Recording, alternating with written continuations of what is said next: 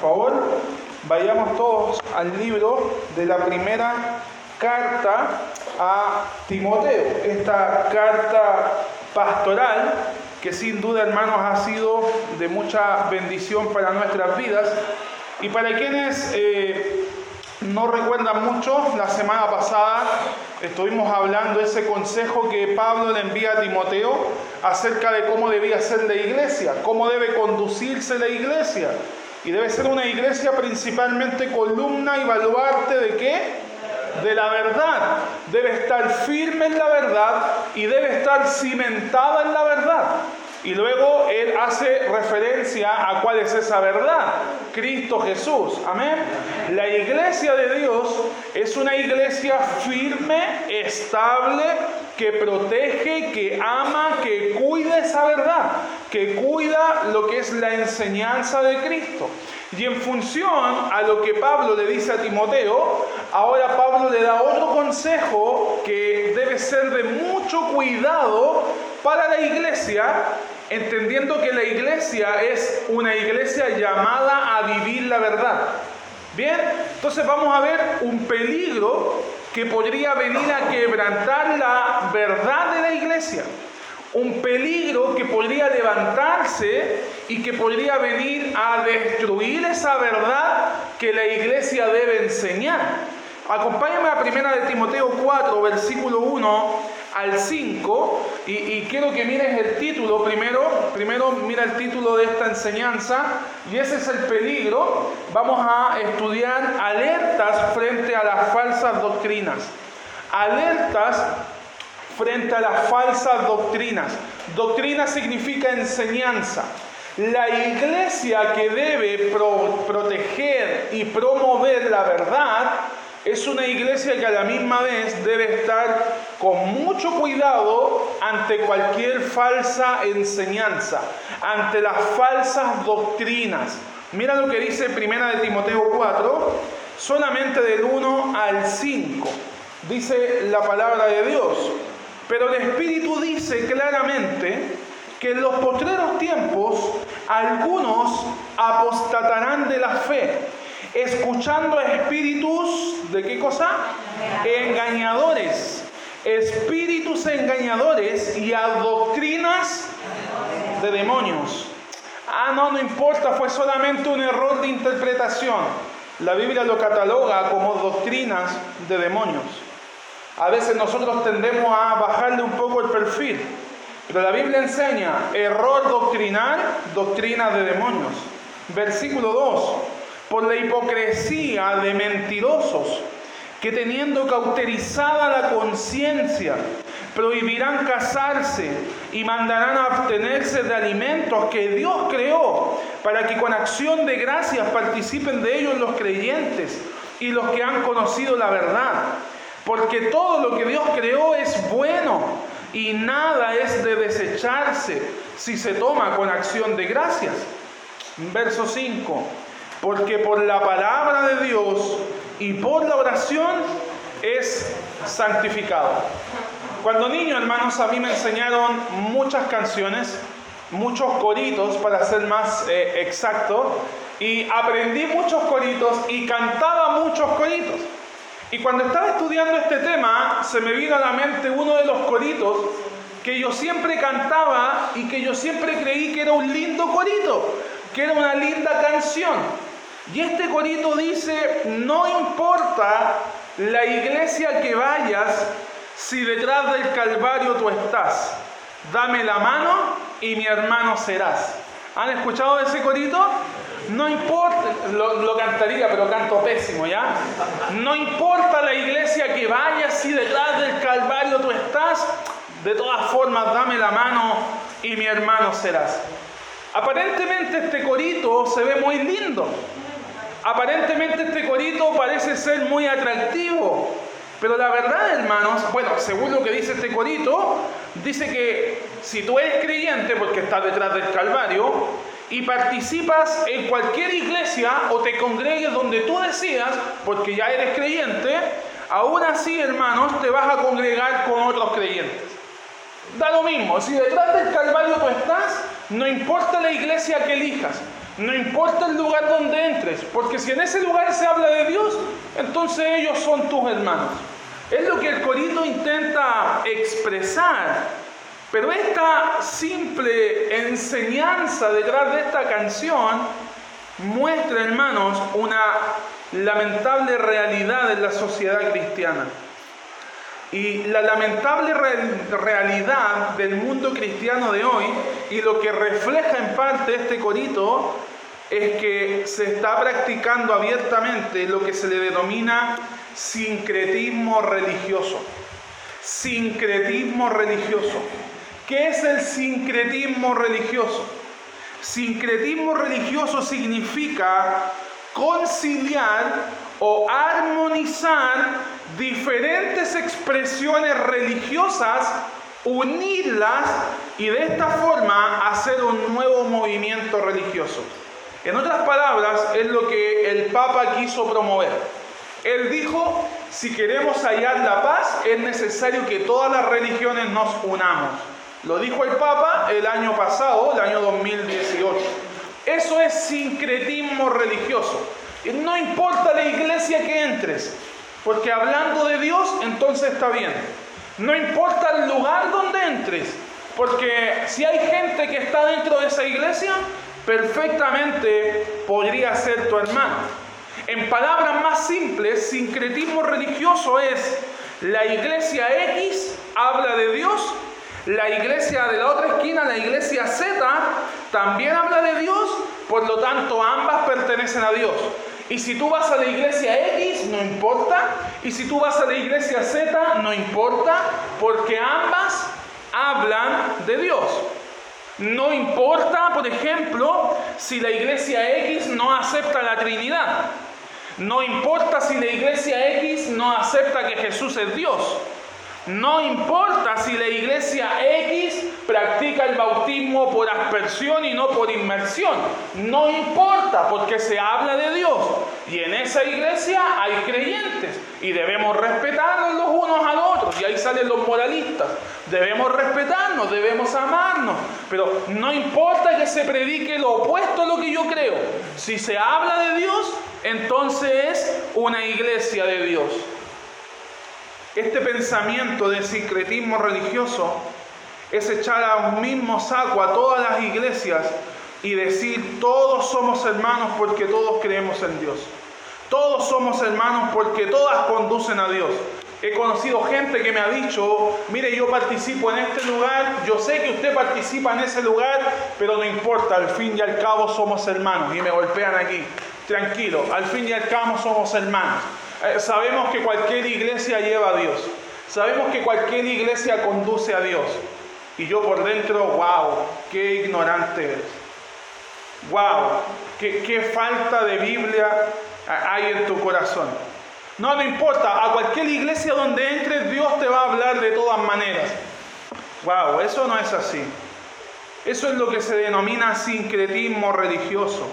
Eh, los que practican esto dicen, no importa la iglesia si no es tan fiel al texto. No importa si la iglesia X no predica según lo que la Biblia enseña. De todos modos, ellos igual creen en Dios. No importa si ellos practican cosas antibíblicas. No importa si ellos promueven legalismo. No importa si ellos dicen lo que tienes que hacer, aun aunque la, la Biblia no dice lo que tienes que hacer. Pero no importa, porque ahí creen en Dios. Y prefiero que eh, la verdad ellos participen ahí a que puedan estar afuera en el mundo. Muchas veces surge ese comentario. Pero hermanos, si realmente Iglesia X e Iglesia Z fuesen saludables, no importando lo que ellos practiquen, surge una pregunta en mi mente. Y mientras hacía este estudio me preguntaba, si realmente este pensamiento fuese así, todas las iglesias llevan a Dios, todas las iglesias hablan de Dios, por lo tanto todas pueden ser permitidas. Si realmente esto fuese así, mi pregunta es, ¿por qué entonces el apóstol Pablo perdió tiempo dándole consejos a Timoteo? ¿Por qué entonces Pablo pierde su, pierde su tiempo en dar instrucciones acerca de cómo debe dirigirse la iglesia. Porque si todas las iglesias son válidas, Entonces, Pablo, perdiste tu tiempo. Entonces, Pablo, perdiste una hoja y perdiste un lápiz. Te equivocaste en enviar la carta, Pablo. ¿Por qué darles consejos a Timoteo, al joven pastor que está comenzando a liderar una iglesia? Si realmente el sincretismo religioso fuese aceptado por Dios, podemos decir entonces que Pablo perdió su tiempo dando consejos inútiles, ya que finalmente todas las iglesias llevan a Dios. Y en base a eso podemos terminar en una conclusión. O Pablo es un mentiroso o realmente la iglesia de hoy es una iglesia pasiva. Si el sincretismo religioso es aprobado y proviene del corazón de Dios, Pablo, te equivocaste. Por lo tanto, tu carta no es inspirada por Dios. Debiésemos llegar a esa conclusión. Y si tú piensas que entrar a cualquier lugar es saludable, entonces debiese llegar a la conclusión de que Pablo perdió nada más que su tiempo, perdió tinta y perdió papel. Y de que realmente Timoteo tenía la opción de, la verdad, hacer o no hacer lo que Pablo estaba enseñando. Hermanos, Pablo acaba de enseñar a Timoteo que la iglesia, la iglesia de Dios, no es una iglesia según una denominación Pablo le acaba de enseñar a Timoteo que la iglesia verdadera es la que practica, la que enseña, la que defiende, la que promueve la verdad, una verdad sustentada en Jesucristo. Y el sincretismo religioso trata de promover que todas las iglesias tienen la verdad, pero si tú entras a una iglesia X como la que te presenté, muy probablemente sus enseñanzas no sean la verdad escritural sus enseñanzas no sean realmente eh, lo, que, lo que muestre que esa iglesia sea columna y baluarte de la verdad. La iglesia, Pablo enseña que esta verdad se sustenta en Jesucristo. Por tanto, la casa de Dios, como lo estudiamos la semana pasada, la iglesia de Dios, la iglesia verdadera es aquella, hermanos, que no se deje influenciar por falsas enseñanzas, que no se deje influenciar por enseñanzas demoníacas, por enseñanzas provenientes de espíritus demoníacos. Y el día de hoy, hermanos, como les dije, vamos a estudiar cómo estar alerta frente a falsas doctrinas. Y para estar alertas a las falsas doctrinas, debemos identificar ¿Cuál es la característica de las iglesias que promueven falsas doctrinas? Porque yo te podría decir, mira, esto es falsa doctrina, pérdida de salvación, salvación por obra, esto es falsa doctrina. Pero qué mejor que identificar iglesias de falsa doctrina para poder tomar nosotros mucho cuidado acerca de cómo debe conducirse nuestra iglesia.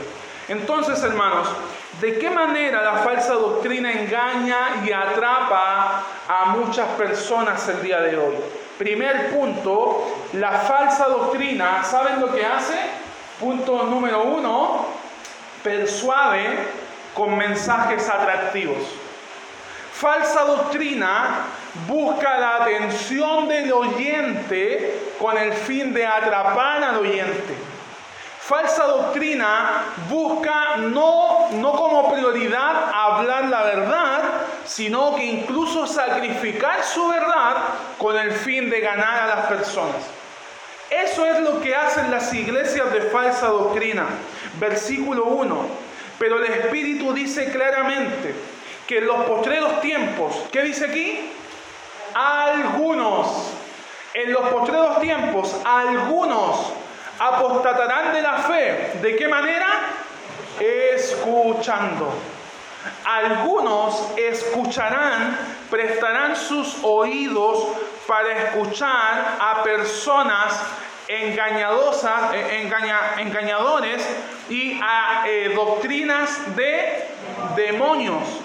Algunos prestarán sus oídos para que lo que sea enseñado en su corazón no sea Biblia, sino mensaje demoníaco. Qué fuerte es lo que estamos hablando, pero lo dice la Biblia. Algunos comenzarán a desviarse del camino porque han abierto su corazón a escuchar mensajes que provienen directamente del mundo satánico. Eso es lo que está enseñando Pablo. Estos tipos de creyentes o de personas que han escuchado y que han abierto su corazón a esto, son personas que de forma voluntaria prestaron sus oídos para dejarse engañar. Son personas engañadas por enseñanzas mismas demoníacas. Las enseñanzas demoníacas no son predicaciones donde se hable de Satanás. Porque tú dirás, ah, enseñanza demoníaca, demonio, Satanás, ah, se enseña de Satanás. Eso no es enseñanza demoníaca. Eso no es lo que Pablo está enseñando. Doctrina de demonios no es, eh, mira, te voy a decir cuáles son los atributos de Satanás. No, eso no es doctrina de demonios. Lo que Pablo está enseñando es que enseñanzas demoníacas son aquellos mensajes, aquellas predicaciones donde se usa a Dios, donde se habla de Jesús, donde se toman textos de la Biblia, pero los tuercen, los sacan de su contexto, lo modifican, lo adornan, le agregan, le quitan, o sea, lo manipulan a tal punto de alimentar el placer de los oyentes. Doctrina de demonios es abrir la Biblia, manipular la Biblia, torcer la Biblia y decir esto es lo que Dios tiene para ti. Recíbelo. Doctrinas de demonios. Hermanos, enseñanza demoníaca es usar la Biblia, adulterarla, manipularla con el fin y único fin de alimentar el ego de las personas.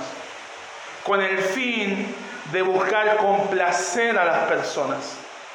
Hay un predicador en, el país de los Estados Unidos, especialmente en Houston, Texas. Ricardo me podrá ayudar con la traducción. Eh, Houston, Texas. No voy a dar el nombre de predicador, pero quizás tú ya lo conoces. Es el pastor de la iglesia evangélica más grande de los Estados Unidos. Ese mismo pastor tiene muchos libros en todas tus bibliotecas cristianas de aquí de la ciudad. Oh, mire, la, librería Vida tiene muy buenos descuentos. Y muy probablemente de ese falso predicador. Hermanos, en sus mensajes este predicador habla de todo menos de la palabra de Dios. Si tú vas a su iglesia y te sientas, no vas a escuchar un mensaje expositivo, vas a escuchar una charla motivacional. Iglesias el día de hoy, en nuestra cultura, en nuestra sociedad, no son tanto Biblias, son más charlas motivacionales, donde te vas muy contento porque alimentaron tu ego a mil, porque alimentaron, te, te complacieron a mil y saliste escuchando lo que querías escuchar. Y este predicador en esa considerada mega iglesia da solamente charlas motivacionales es un predicador conocido por el ambiente secular como un predicador de la prosperidad. Un predicador que saca provecho de la economía de las mismas personas. Pero tú te preguntarás por qué hay tanta gente en su iglesia. Si realmente es un falso predicador. Si realmente habla tonteras que no deben ser. ¿Por qué se llena la iglesia? ¿Por qué usualmente las iglesias de mala doctrina están repletas? La respuesta es muy sencilla, porque allí se predica lo que la gente quiere oír. Porque allí se enseña lo que el corazón perverso de los hombres quiere escuchar. Porque ahí está la comida que ellos quieren comer. Nada de sacrificio, nada de Cristo, solamente complacencia, complacencia y más que complacencia. Tú dirás, oh, eso es algo nuevo el día de hoy. No, en los tiempos de Jesús también sucedía. Acompáñame a Juan capítulo 6, verso 22. Rápidamente, Juan 6, versículo 22. Y vamos a seguir leyendo hacia abajo, pero voy a ir saltándome versículos por razón del tiempo. Juan capítulo 6, versículo 22. Mientras llegas a la palabra, Vamos a leer muchos versos de este mismo capítulo, pero vamos a ir saltándonos ya para poder entender un poco más. Es, mucho, pero no vamos a leer todo. Juan 6, 22. El día siguiente, la gente, fíjate en eso, la gente estaba al otro lado del mar, vio que no había habido allí más que una sola barca y que Jesús no había entrado en ella con sus discípulos, sino que estos se habían ido solos. Avancemos al verso 24. Cuando vio pues, ¿quiénes? La gente. Cuando vio la gente que Jesús no estaba allí, ni tampoco sus discípulos, ¿qué hicieron? Entraron en las barcas y fueron a Capernaum. ¿Y a qué fueron? Buscando Jesús. Megas iglesias entra gente buscando a Jesús. No quiero decir que los que entran a esa mega iglesia son todos satánicos. No, ellos van con buenas intenciones. Usualmente gente engañada son gente que han llegado con buenas intenciones. Es gente que quiere buscar de Jesús, que quiere conocer de Jesús, pero que dentro de esas congregaciones están siendo engañadas. Mira lo que dice, buscando a Jesús, verso 25, y hallándole al otro lado del mar le dijeron, ¿qué cosa? Wow, lo están reconociendo como un maestro. Lo reconocen como alguien de relevancia, alguien de importancia. Le dijeron, rabí, ¿cuándo llegaste acá? Saltémonos rápidamente al verso 59, mucho más adelante. Y para llegar al 59, déjame decirte que una vez que la gente encuentra a Jesús, Jesús comienza a enseñarles. Lo mismo que hace siempre. Les comenzó a enseñar a la gente, a enseñar cosas verdaderas. Y adivina cuál fue la, la reacción de la gente al escuchar la verdad. Versículo 59. Estas cosas dijo en la sinagoga, enseñando en Capernaum, versos 60. Al oírlas, ¿qué dice? Muchos de sus discípulos dijeron, ¿Por qué respondieron dura es tu palabra? Porque no era el mensaje que ellos querían oír. Porque no era el mensaje que ellos querían acomodar a su corazón. ¡Hey! Yo vengo aquí porque si doy 100 debo recibir 200. Y ahora me están enseñando que no es así. ¡Hey! Pero si yo le he pedido a Dios y he ayunado y me he penado las rodillas que me provea la casa y el auto que quiero. Pero ahora en esta iglesia me están enseñando que no es así que Dios no es un objeto manipulable? La gente respondió de igual manera, dura es esta palabra, ¿quién la puede oír? Avancemos al verso 66 y mira cómo reaccionaron producto a que el mensaje no llenó sus corazones engañosos. Verso 66. Desde entonces muchos de sus discípulos, ¿qué hicieron? Volvieron atrás y ya no andaban con él. Jesús, tu mensaje no era el que yo quería oír, mejor me voy. Tu mensaje no era lo que yo tenía por expectativa, mejor doy la media vuelta y ya no quiero saber más de ti. Gente que solamente llega a iglesias a llenar su ego a llenar su corazón codicioso. Gente que solamente busca a Dios con el fin de que Dios provea, provea, provea, pero nada estoy dispuesto a sacrificar. Nada estoy dispuesto a dar. Gente que solamente busca complacencia. Y claro, predicadores falsos aprovechan de eso. Gente quiere complacencia, démosles complacencia. Total, hay buenos tiempos. Total, tendremos buen templo. Total, Dura es tu palabra, respondieron ellos. Volvieron atrás y ya no andaban con él. Dijo entonces Jesús a los doce, ¿queréis acaso ir vosotros también? Le respondió Simón Pedro. ¿Qué le respondió? ¿A qué diremos, maestro? ¿A dónde vamos a ir si solo tú tienes palabras de vida eterna? Amén. Aquí vemos las dos clases de aparentes creyentes en la iglesia. La primera clase de aquellos que dejan evidencia que van solamente porque quieren recibir lo que ellos quieren oír. Pero también está la clase de creyentes que no les importa el beneficio propio, que no les importa que se les diga todo lo que su corazón engañoso a veces le promueva que quiere escuchar. Son creyentes que están dispuestos a escuchar la verdad aunque no les guste.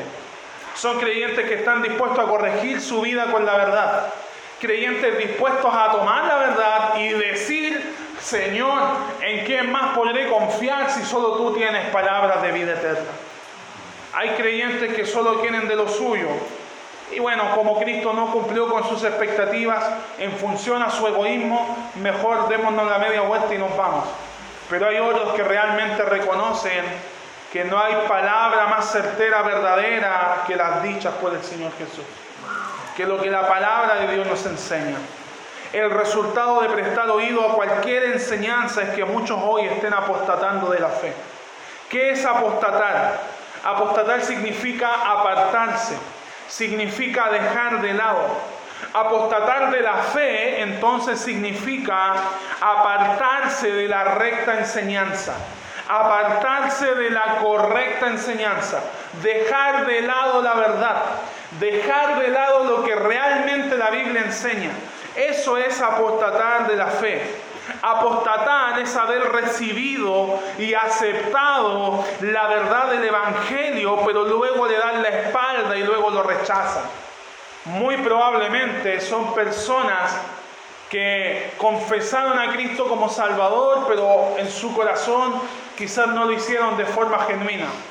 Probablemente son aquel tipo de tierra en donde cae la semilla, intenta brotar, pero vienen las aves, las comen y ahí quedó.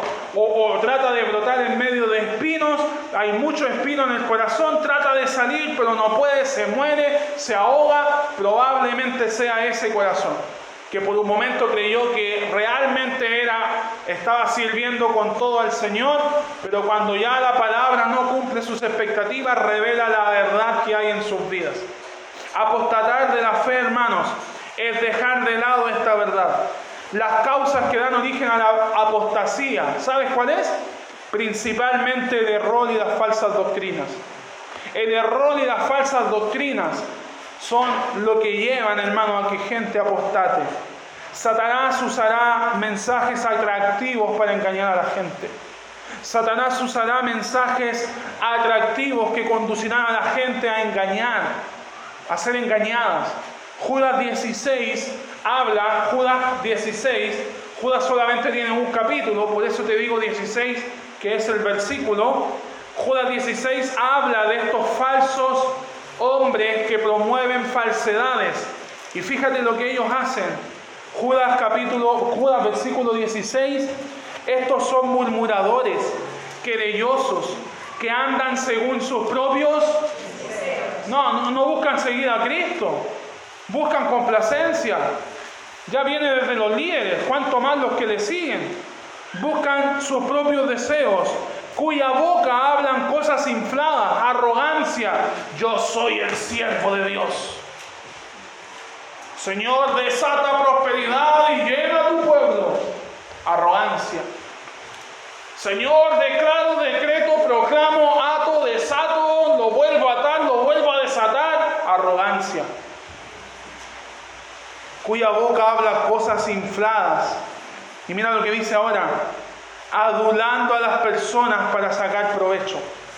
Adular significa alabar de forma exagerada para sacar provecho de ellos.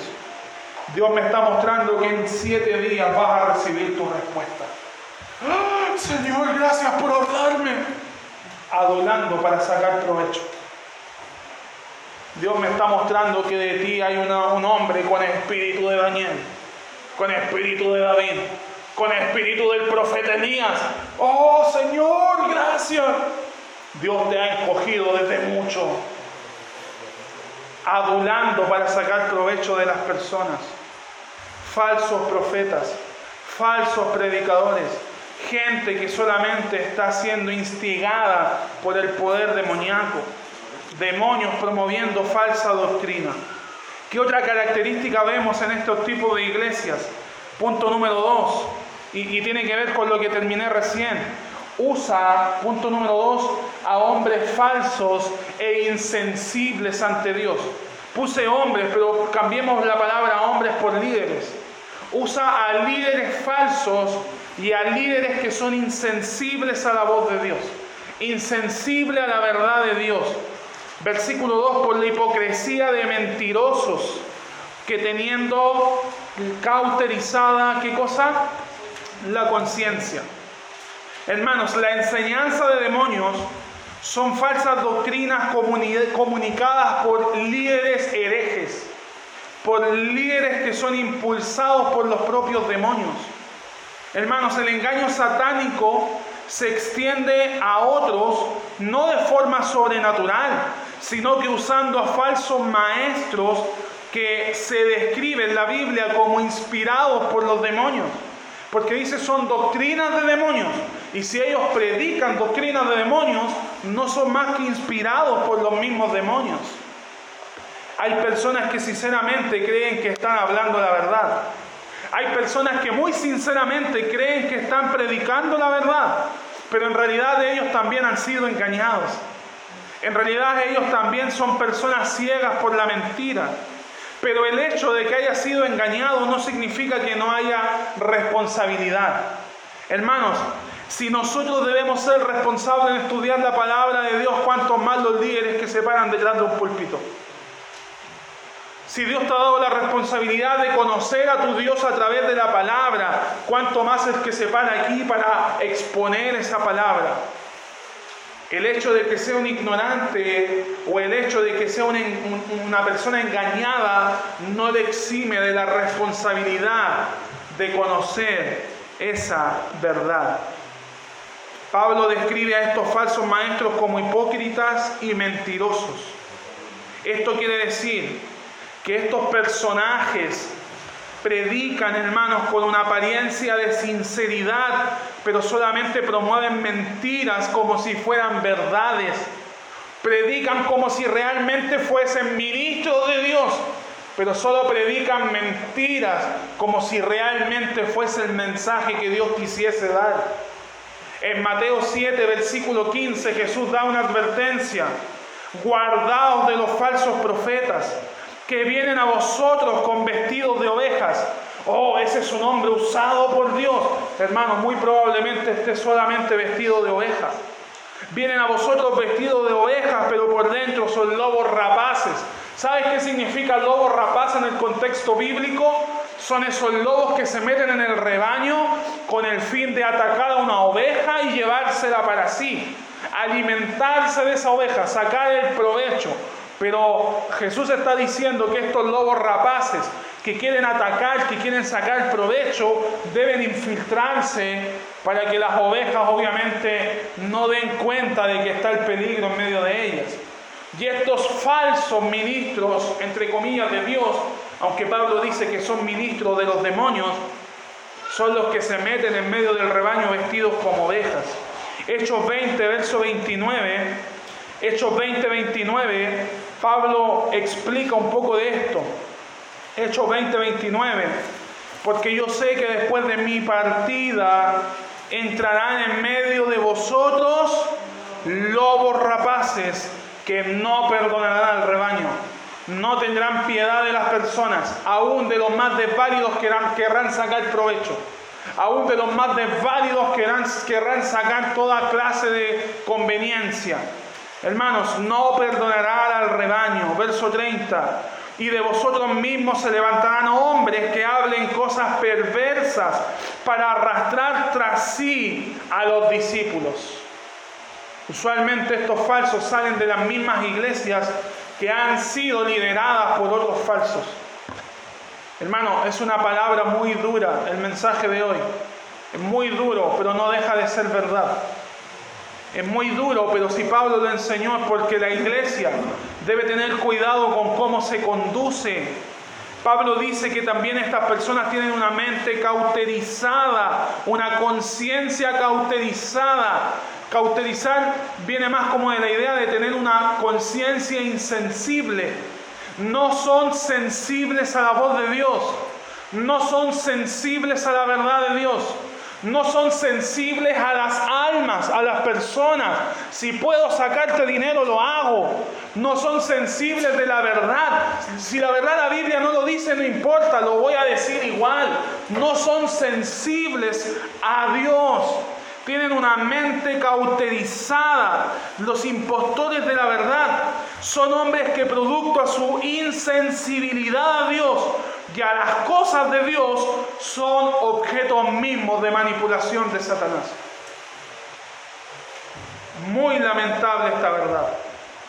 ¿Qué otra cosa vemos en iglesias de mala doctrina? Punto número 3. Promueve, punto número 3, promueve prohibiciones. Y entre paréntesis, eso es otra forma de legalismo. Promueven prohibiciones. Verso 3. Prohibirán casarse, mandarán obtenerse de alimentos que el mismo Dios creó, para que con acción de gracia participen de ellos los creyentes y los que han conocido la verdad. Tratarán de imponer reglas, tratarán de imponer prohibiciones, tratarán de hacer válido lo que la Biblia no deja por válido. En los tiempos de Pablo habían falsos profetas o falsos maestros que estaban enseñando lo que ellos creían que era correcto. Y una de las ideologías de ese tiempo era lo que se conoce como gnosticismo. Y el gnosticismo, eh, una de sus doctrinas es que ellos consideraban que todos los apetitos del hombre eran malos. Y dentro de ellos, eh, lo que es los apetitos sexuales y los apetitos en cuanto a comida, consideraban que todo eso era malo. Y en ese sentido ellos prohibían casarse y ellos ordenaban también a abstenerse de alimento.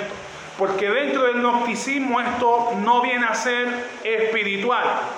Ellos consideraban que abstenerse era una forma de buscar espiritualidad. Ya, no, no, no, entres en matrimonio porque si entras en matrimonio tendrás relación como en un matrimonio. No comas porque si comes la verdad vas a estar, eh, vas a estar ahí eh, contaminando tu cuerpo. Hay que abstenerse, eso es ser un espiritual. Y estos falsos maestros estaban enseñando eso. Y déjame decirte una cosa, la realidad de la iglesia pasada no es muy distinta a la de hoy. Iglesias el día de hoy, hermanos, que están practicando el legalismo, que ha hecho que personas carguen en su vida una lista de requisitos que sí deben, sí deben cumplir y cosas que no deben hacer, prohibiciones que la Biblia ni siquiera prohíbe.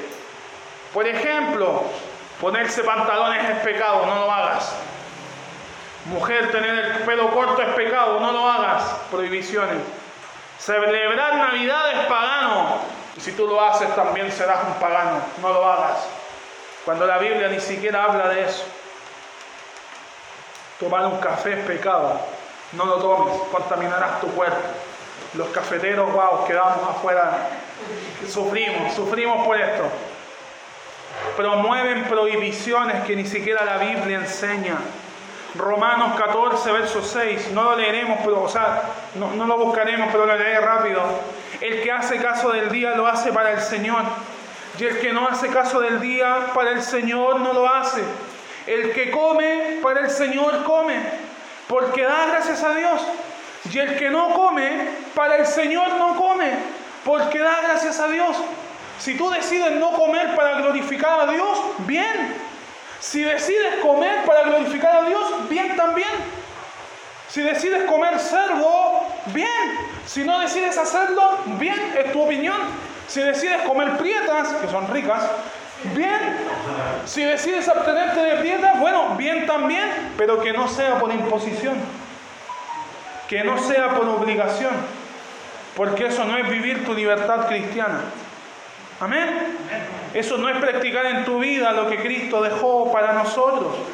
Primera de Corintios 10, verso 30. Primera de Corintios 10, verso 30. Si yo con agradecimiento participo, ¿por qué he de ser censurado por aquello que doy gracias? Si lo hago por agradecimiento, entonces ¿por qué me censuran? ¿Por qué me prohíben? Y mira lo que dice Pablo, verso 31. Si pues coméis o bebéis o hacéis otra cosa, hacedlo todo para la gloria de Dios.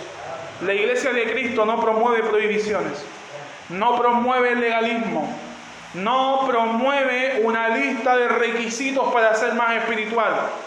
Legalistas son aquellos que se caracterizan por poner cargas pesadas en otros que ni siquiera ellos son capaces de cumplir. Legalista es aquel que dice beber es pecado, no lo haga y en su casa puede beber lo que quiera. Ese es un legalista, un mentiroso. La verdad, hermano, no practicamos el legalismo. La doctrina de demonios enseña que no debes vivir tu libertad cristiana. La doctrina de demonios habla de Dios pero menosprecia la gracia de Dios. La doctrina de demonios enseña que no es por gracia, es por obras. Tienes que hacer, hacer, hacer, hacer y llegarás a Dios. Tienes que cumplir, cumplir, cumplir, cumplir y Dios te amará más. Mentira. Nosotros hacemos lo que hacemos porque ahora somos hechura suya, creados en Cristo Jesús para las buenas obras. Amén.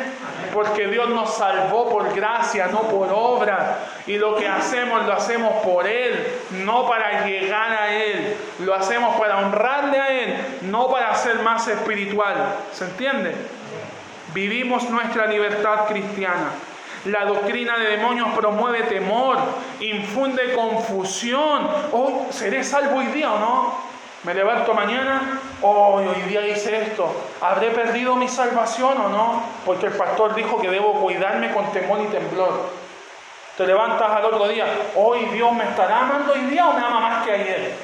Hoy día me ama menos que ayer. El legalismo promueve confusión ya que si no cumples con esos requisitos, entonces quedas fuera del cielo. Y la Biblia, ¿quién dice en Tito 3:5? Nos salvó no por obras de justicia que tú y yo hayamos hecho. Nos salvó no por obras de justicia que hayamos hecho, no por nuestros méritos, Él nos salvó por su gracia. Verso 7, para que justificados por su gracia viniésemos a ser herederos conforme a la esperanza de la vida eterna. Vida eterna la tenemos a través de su gracia, no a través de una lista de requisitos que debo de cumplir. Amén. Punto 4 y último, y con esto termino. ¿Qué otra cosa caracteriza a iglesias de falsa doctrina? Busca alcanzar a Dios a través de la ignorancia. Busca llegar a Dios a base de ignorancia. Verso 4, primera de Timoteo. Porque todo lo que Dios creó es bueno y nada es de desecharse si se toma con acción de gracias. Porque por la palabra de Dios y por la oración, ¿qué dice? Es santificado. No estaba en pantalla, parece. En otras palabras, lo que Pablo está diciendo, para resumirte un poco lo que dice este texto, es como si Pablo dijese, hermanos, presten atención, hermanos, escúchenme, los que son sensibles a la verdad, por favor, presten atención. Hermanos, estos falsos maestros están enseñando un mensaje que aparentemente parece ser verdadero, pero esto no es así, queridos hermanos. Hermanos, ellos enseñan, no hagas esto, no hagas lo otro, pero todo lo que Dios creó es bueno, hermanos. Ellos dicen, ten cuidado con esto, con lo otro, pero queridos hermanos, lo que Dios hizo es bueno. Cuando Dios terminó su obra creadora, cada día terminaba diciendo, y vio Dios, era bueno. Amén. Hermanos, no se dejen embaucar. No se dejen engañar. Y si ellos están promoviendo eso, ¿por qué entonces vamos a desechar cosas que la Biblia no ordena que, que deseches? ¿Por qué vamos a desechar cosas o poner sobre nosotros prohibiciones que la Biblia no enseña que prohíbas? ¿Por qué hacer cosas que la Biblia no nos ordena que las hagas? ¿Por qué discutir teología de lo que no es todo teológico? Es que el árbol de Navidad. Vamos a discutir teológicamente por el árbol de Navidad. Ni siquiera en la Biblia está el árbol. No, si está, no tomarás madero para sacrificio de los ídolos. Saca de contexto lo que la palabra enseña. Eso está en Isaías y lo enseña. Cuando el pueblo se entregó a la idolatría para adorar a otros dioses y talaban árboles para ser dioses, nosotros no miramos a un árbol como a un Dios. ¿O acaso tú te arrodillas ante el árbol de Navidad? Oh, querido, excelentísimo árbol santo. Hermanos, no mezclemos peras con manzanas. Los falsos, los impostores sacan provecho de cualquier cosa para promover el legalismo. ¿Por qué prohibir lo que la Biblia no prohíbe? ¿Por qué discutir teología de lo que en la Biblia no es teológico? Eso es ignorancia. Eso es, no, no es espiritualidad. Es que no pongas árbol porque si pones abrirás un portal de demonios. Eso es ignorancia. Eso no es conocer la Biblia. Eso no es hablar la Biblia. Pero aún así ellos son más espirituales porque no lo hacen. Ignorancia pura. Y estas iglesias falsas son muy diligentes en cumplimiento de metas, pero muy, muy, muy responsables en cuanto al conocimiento bíblico. Ignorancia pura. Y tú y yo no somos llamados a vivir legalismo. Tú y yo, hermanos, somos llamados a vivir consagrados para Él. No hacerlo por imposición, sino que hacerlo por temor a Dios. Un temor reverencial, no de miedo. Lo hacemos porque queremos honrar a Dios. Él nos salvó, Él nos santificó, Él nos justificó. Él es mi todo, Él es mi Rey, Él es mi Salvador, Él es mi Jesús, es mi Mesías. ¿Lo conoces? No vivas como un legalista. Somos libres en Cristo. Y vivimos esa libertad. Como dijo Pablo, no usar nuestra libertad como ocasión para la carne. No se justifica. Ah, soy libre en Cristo, hoy día voy a ir y me voy a emborrachar. No, no uséis vuestra libertad como ocasión para la carne, pero vivimos en nuestra libertad para glorificar a Dios en todos los, todos los aspectos de nuestra vida. Amén. Qué importante reconocer falsas doctrinas para así adquirir el compromiso de luchar por la verdad, vivir por la verdad, amar la verdad y proveer a